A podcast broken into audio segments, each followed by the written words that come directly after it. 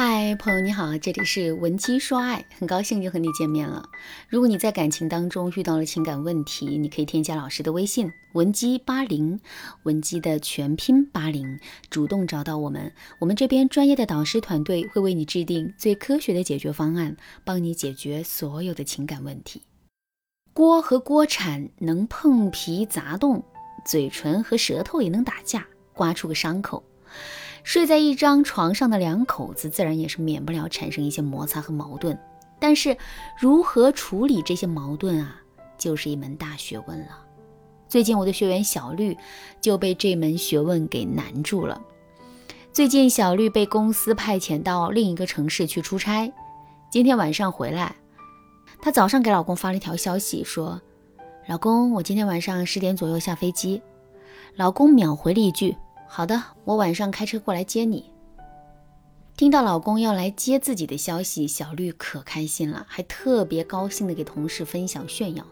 但是晚上下了飞机后，她给手机开机，就收到了好几条老公的微信语音，说：“下机了吗？这边不能停车，你快点出来。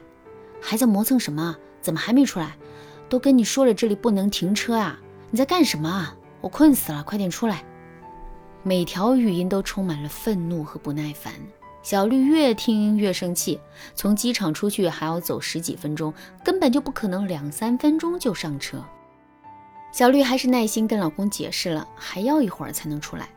没想到的是，老公立马劈头盖脸的吼起来：“我都跟你说了，这里不能停车，不能停车，不能停车！再不出来我就走了。”这事情根本没有办法沟通下去。小绿上了车后，把包一甩，冷着一张脸。老公见状，又开始碎碎念。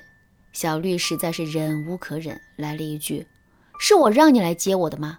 你再也别来接我了，我打车不香吗？”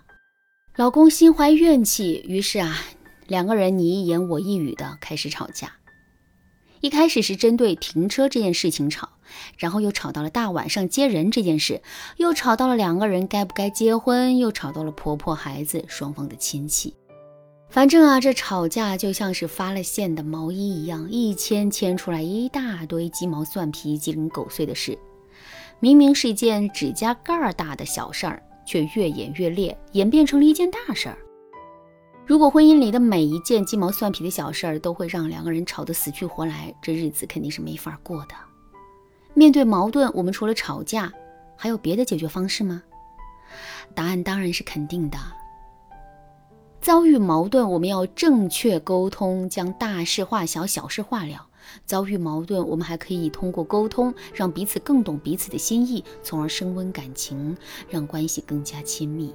今天呢，老师结合文姬说爱的理论体系，在这里给大家分享，在婚姻中最常见的三种矛盾以及对应的处理方式。希望老师今天所讲的内容，能够给正生活在水深火热的婚姻当中的姑娘带来实际的帮助。好，话不多说，我们开始吧。第一种矛盾是以暴制暴，由事及人，激化矛盾，愈演愈烈。我先给大家分享一个我的学员小芳的故事。昨天中午啊，我的学员小芳和男朋友因为中午吃什么而闹起了矛盾。男朋友问小芳：“亲爱的，中午你想吃什么呀？”小芳说：“随便。”于是呢，小芳的男朋友就从美团上找了几家餐厅，给小芳报菜名。火锅、串串、黄焖鸡、生蚝等等，但是呢，男朋友报的一堆菜名中，恰好没有一个是他爱吃的。小芳就开始变得非常的不耐烦，说：“跟我在一起那么久，竟然连我喜欢吃什么、不爱吃什么都不知道，你这个男朋友怎么当的？”小芳说的比较大声，语气也有点冲，过路人都纷纷看着他们，这也让男友恼羞成怒了，觉得当街闹事儿让他很是面子。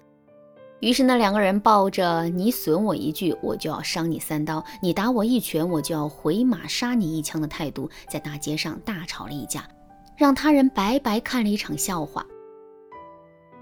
这便是婚姻中最常见的三种矛盾之一：由事及人，以暴制暴。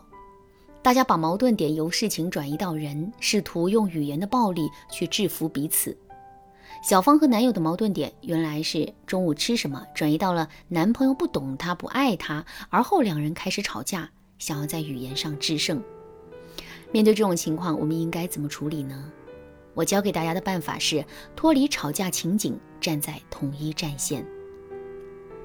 大家处于这种吵架情景中，一定要明确的是，你们此时对待的是问题，而不是对方。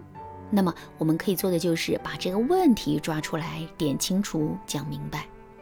比如说，小芳可以这样对男友说：“好了啦，不就吃个饭嘛，我们不吵了，我们就吃距离最近的这家吧。”也可以这样说：“你稍微等一下，吵了这么久，我都饿了，我们先吃饭吧，吃饱了有力气了，我们再接着吵。”总结起来就是让矛盾点。带领我们脱离出当时的情景，巧妙地化解危机于无形之中。如果你和你的男朋友或者老公的吵架模式也属于这种模式，而且不知道怎么去解决，可以添加老师的微信文姬八零，文姬的全拼八零，将你的详细情况和对婚姻的诉求告诉老师，让老师站在专业的角度来帮你解决问题。由于时间原因呢，这节课我们讲到这里就要结束了。大家跟着老师一起来复盘一下这节课学到的内容吧。这节课我们主要讲的就是婚姻里常见的三种矛盾模式。那在这节课我们主要讲了第一种矛盾模式是由事及人，激化矛盾，愈演愈烈。面对这种矛盾点在事不在人的矛盾模式，老师给出的解决方式是让矛盾点带领我们脱离出当时的情景。巧妙的化解危机于无形之中。那么，我们下节课再见吧。闻鸡说爱，迷茫情场，你得力的军师。